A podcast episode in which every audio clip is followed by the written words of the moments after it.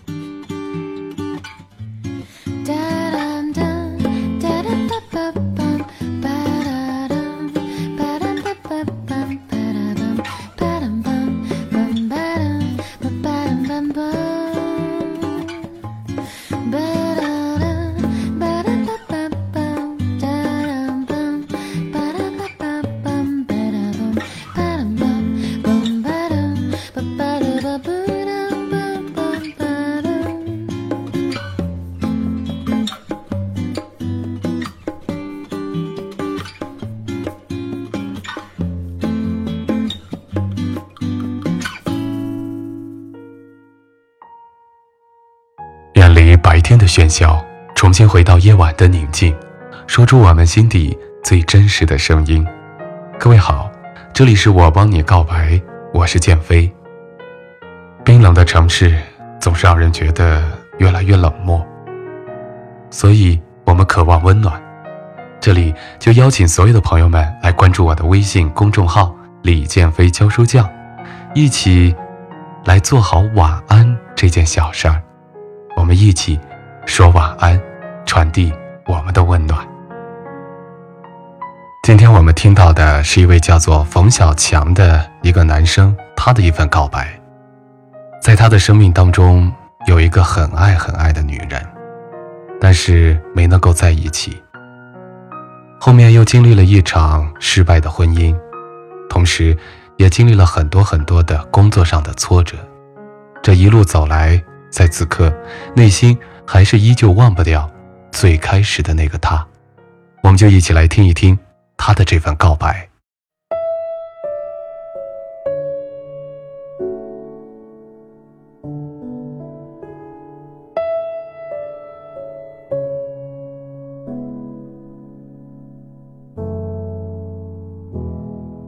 一、二、三，锤子！所有在场的人都笑到肚子疼。这是我们第一次相遇。那是我中专刚实习回来，我是学体育的。我和朋友走在回宿舍的路上，刚好在你们女生宿舍楼下面遇见你。你也和你的朋友走在一起，你拿着相机跑过来对我说：“师哥，帮我们拍一张照吧。”然后微笑的看着我，等着我回答。出乎意料的是，我拒绝了你。我也不知道为什么拒绝了你。你的朋友和我的朋友都吃惊的看着我，我看着你红着脸离开。然后我朋友马上就说：“哎，美女，等一下，我来给你们拍。”你把相机给了他。然后看了我一眼，好像还有点不舍，我心里微微的颤抖了一下。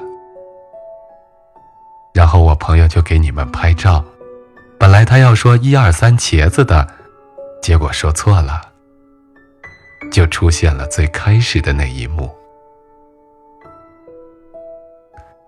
朋友给你们拍完照后就起哄，让我和你单独在一起拍一张。结果你的朋友也跟着起哄，我想刚开始拒绝了你，要不就和你拍一张吧。于是我走了过来，美女，刚才不好意思，让我和你拍一张吧。你就答应了。然后你站在我的右边，我说你挽着我的手吧。居然你真的挽着我，突然那一下子，感觉好亲切，好美。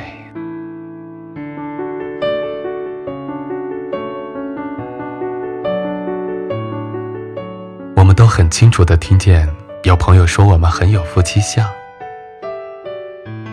就在我们相视一笑的时候，朋友按下了快门键。就这样，我们定格在这照相中。开时，我说记得洗好照片给我一张。你说好。可是我们却都忘记留下彼此的联系方式。两个星期过去了。当时我们是篮球的专业课，我居然看到了场下的你，你也看着我，相互微笑了一下，算是打过招呼。我继续着我的训练，也许你在场下的原因，我那天格外的卖力，训练的也很出色。朋友说，这么快就对上眼了，大家都哄堂大笑。你也很不好意思的离开了。这一次，又没有留下你的联系方式。我想，又错过了。夏天真的很不好受，太阳很大，外面的学生也很少，而我们还得坚持做着枯燥乏味的训练。三天后的晚上，我在校门口遇见了你，你也看见了我。我们相对走着，我想这次一定要鼓足勇气问你要号码。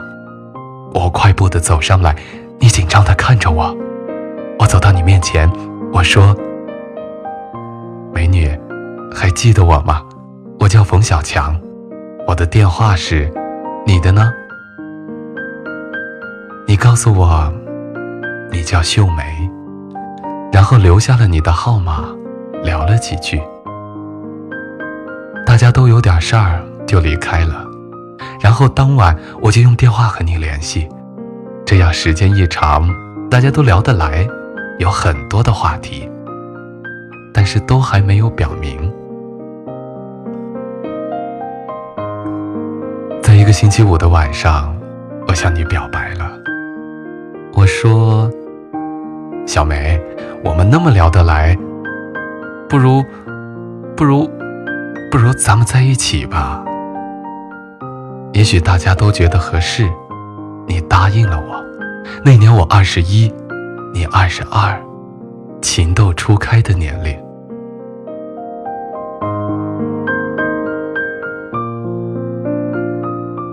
时间的推移，我们的感情越来越好，而且都告诉了自己的家长，家长们也不反对。还经常会和彼此双方的家长打电话关心问候。我想这一点咱们都做得很好，朋友们也很羡慕我们，也祝福我们，因为等我一毕业，咱们就结婚，这就是我们的约定，而且家长都同意。比我早毕业一年，两个月，一个月。一个礼拜，一天。是的，这样倒数，你毕业了。毕业前一天，我带你去了很多地方玩，当然这是在我们读书的那个城市里。时间过得真快，你就要踏上回家的火车离开这里了。你在站台上告诉我：“老公，我等你，等你一年后来娶我。”不准我没在的日子里乱来哦，亲爱的老婆，老公知道了，等着老公来娶你。然后我们都同时的流下泪，舍不得离开。最终汽笛声带着你离开了我，回到离我又三千六百五十二公里的阿克苏。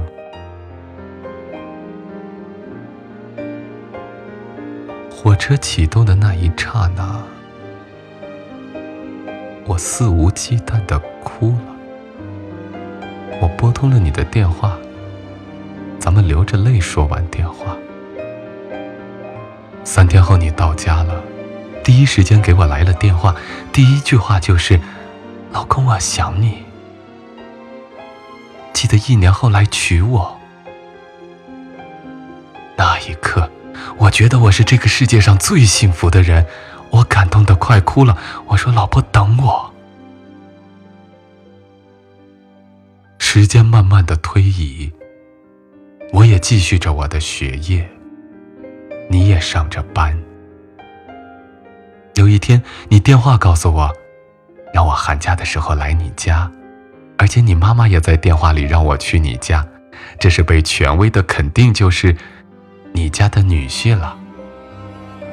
我高兴的快要疯掉了，巴不得时间一下就到来寒假，还有一个月就是寒假。你告诉我，你都把寒假的东西布置好了。我说不用那么早。你说，等我老公等不及了，不行吗？我说行行，小傻瓜，我可爱的老婆总能让我感觉到这个世界在我的眼里，我是最幸福的。也许分开了，就会出现一些问题。寒假还有一周了。可恰好这一周，我却犯下了一个让我永远失去小梅的错误。寒假前一周的晚上，我和几个朋友一起出去吃饭，喝了一点酒。不胜酒量的我，一杯就倒，结果没有回宿舍。当然，也有一个女的，也很喜欢我，也喝了酒。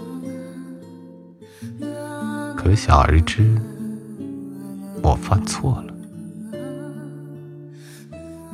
虽然第二天大家都没有说什么，但是我觉得我对不起小梅。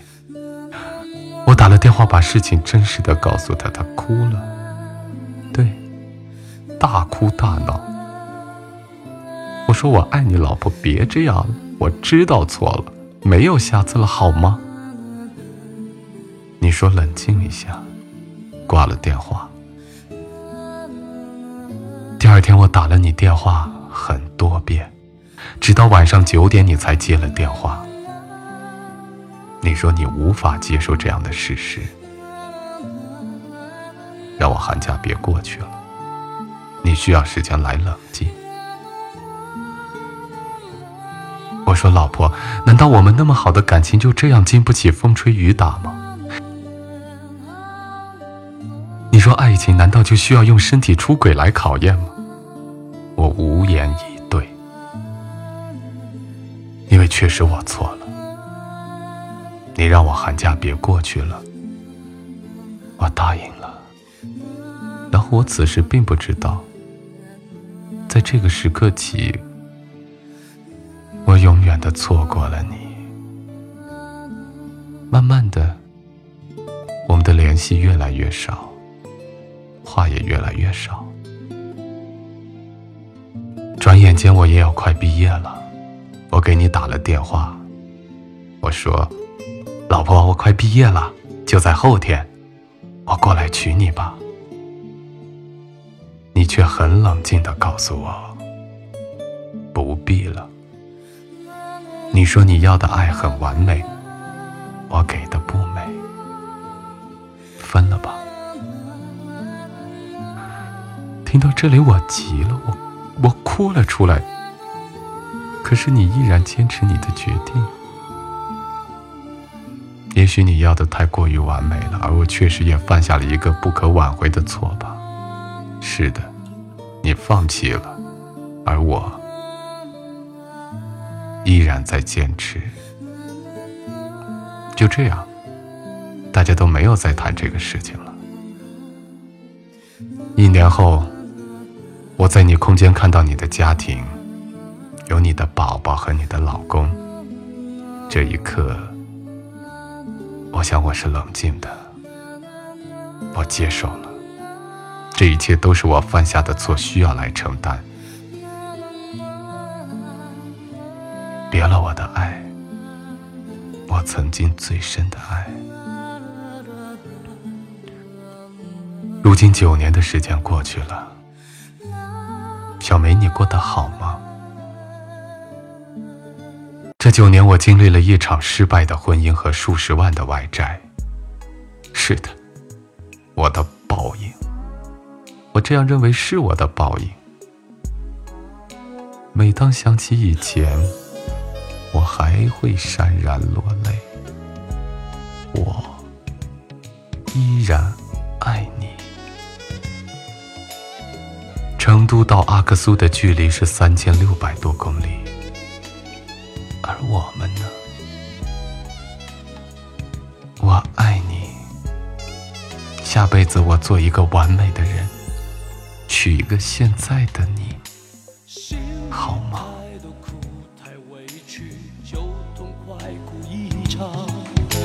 说他对你好，对你的眼神中却迷惘。这是怕朋友会担心难过，才微笑着说谎。或用情太深，早分不清真相。故事我们听到这里，就想问一下冯小强，你知不知道“底线”两个字是什么意思呢？在每个人的内心都有那么一根线，是不能去触及的。一旦触及，并不是对方会生气，而是你会把对方内心的世界完全的摧毁，因为他相信的那些东西，他一直坚守的东西，都在那根线上。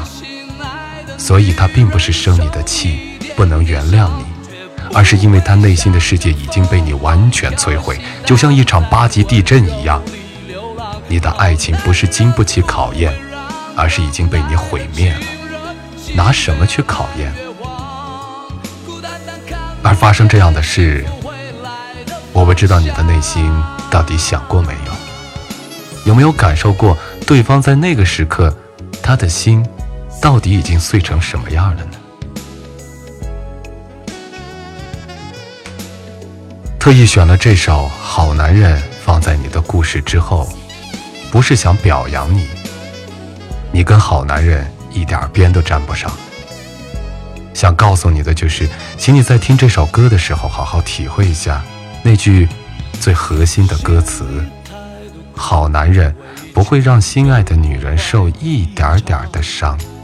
而你，是直接把对方摧毁。请你从一个完全自我的人走出来吧，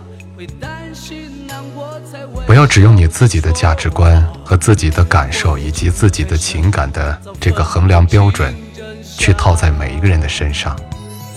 如果是这样的话，那你自然会觉得，你做的都是无足轻重的，都是。没有那么严重的，但是每个人的标准不一样，也因此，请你记住，不要轻易的去伤害对方。